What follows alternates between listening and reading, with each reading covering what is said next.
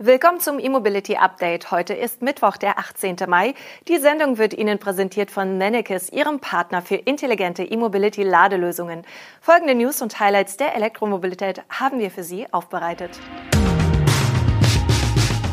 Porsche testet Hochvolt-Komponenten. Nur 86 Tesla Model Y aus Grünheide. MAN und ABB forcieren Elektro-Lkw. Schweizer Roadmap für E-Mobilität und Alpitronic zeigt neuen High-Power-Charger.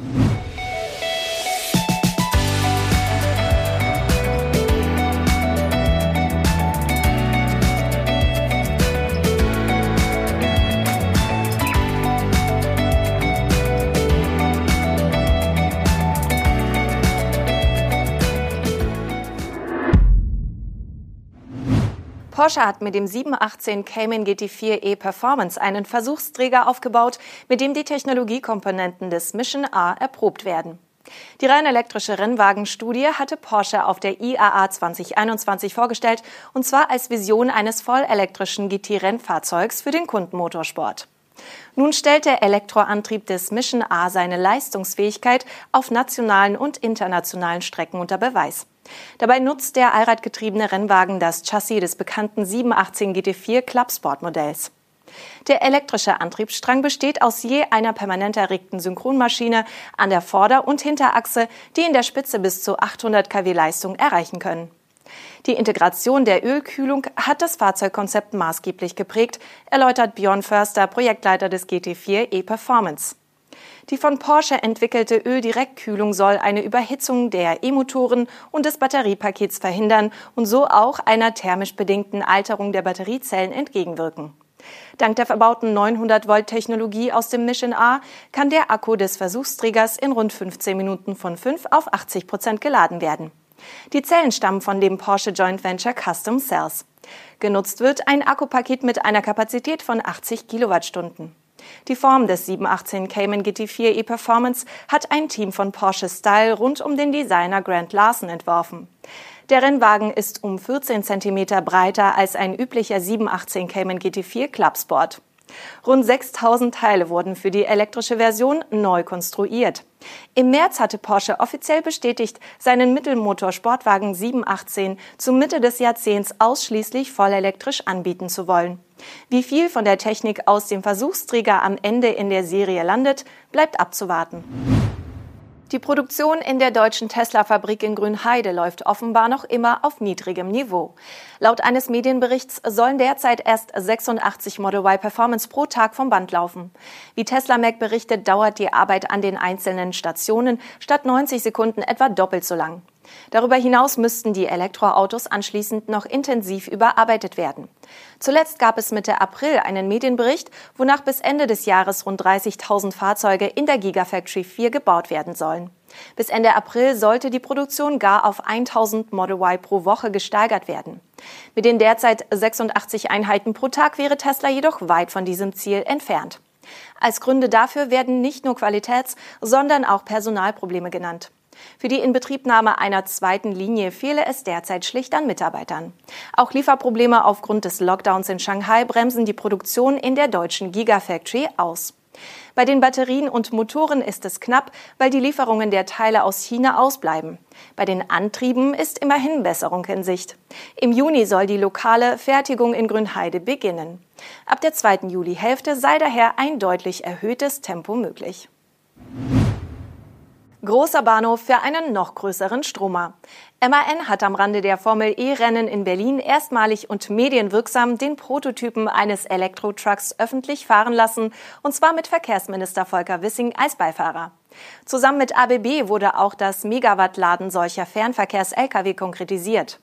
Um unsere Klimaziele zu erreichen, müssen wir den Straßengüterverkehr dekarbonisieren. Dabei setzen wir vor allem auf den Markthochlauf von klimafreundlichen Nutzfahrzeugen und den Aufbau einer entsprechenden Hochleistungsladeinfrastruktur, sagte Volker Wissing. Wichtig ist jetzt, schnell mehr E-Lkw auf die Straße zu bekommen. Die Kooperation zwischen MAN und ABB zeigt, dass wir hier auf einem guten Weg sind. MAN setzt bekanntlich auch auf der Langstrecke auf batterieelektrische Antriebsstränge und nicht etwa auf die Brennstoffzelle. Als Gründe nennt der Hersteller aus München niedrige Betriebskosten und die beste Energiebilanz. Um fernverkehrstaugliche Tagesreichweiten von 600 bis 800 Kilometer erreichen zu können, verfügt der Elektro-Lkw, den MAN 2024 auf den Markt bringen will, bereits heute über die technischen Voraussetzungen für das künftige Megawattladen. ABB E-Mobility, einer der großen Anbieter von Ladelösungen in der Branche, will diese in den kommenden drei Jahren auf den Markt bringen.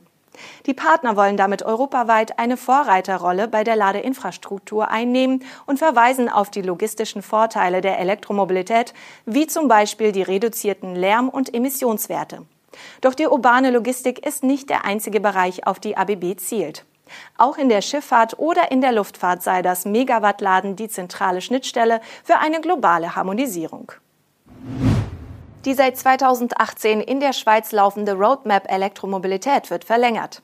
Mit einer breiten Palette an neuen und aktualisierten Maßnahmen sollen ambitionierte Ziele bis Ende 2025 erreicht werden. Die erste Etappe von 2018 bis 2022 verfolgte das Ziel, den Anteil der Elektroautos und Plug-in-Hybride an den Pkw-Neuzulassungen bis 2022 auf 15 Prozent zu steigern. Dieses Ziel wurde bereits erreicht. Im April lag der Marktanteil der Elektroautos bei 13,4 Prozent und jener der Plug-in-Hybride bei 8,2 Prozent. Für die nächste Etappe wurden gleich drei neue Ziele definiert. Bis Ende 2025 soll der Anteil der E-Autos und Plug-in-Hybride an den Neuzulassungen in der Schweiz 50 Prozent erreichen. Darüber hinaus sollen im gleichen Zeitraum 20.000 öffentliche Ladestationen entstehen. Anfang 2022 waren es rund 7150 öffentlich zugängliche Ladestationen. Drittens wurde als Zielvorgabe nutzerfreundliches und netzdienliches Laden zu Hause, am Arbeitsort und unterwegs definiert. 75 Maßnahmen sollen zur Erreichung beitragen. 59 Organisationen sind an der Schweizer Roadmap beteiligt und haben sich auf diese Ziele verständigt. Anders als in Deutschland wird die Elektromobilität in der Schweiz eher marktwirtschaftlich aufgebaut. Üppige Förderprämien gibt es kaum. Der italienische Ladesäulenhersteller Alpitronic hat eine Weiterentwicklung seiner beliebten Schnellladesäule Hypercharger angekündigt.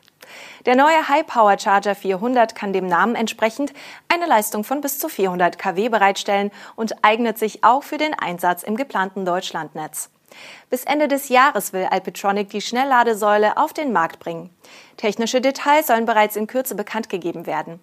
Das geplante Deutschlandnetz gibt vor, dass pro Ladepunkt eine Nennladeleistung von 200 kW zur Verfügung stehen muss. Alpitronic wird diesen Anforderungen nach eigener Aussage gerecht, indem die verfügbaren 400 kW der Anlage auf zwei Ladepunkte aufgeteilt werden. Zudem gibt der Hersteller aus Südtirol bekannt, dass der Wirkungsgrad bei 97 Prozent im Volllastzustand liegen soll. Die High-Power-Charger von Alpetronic erfreuen sich bei vielen Betreibern großer Beliebtheit.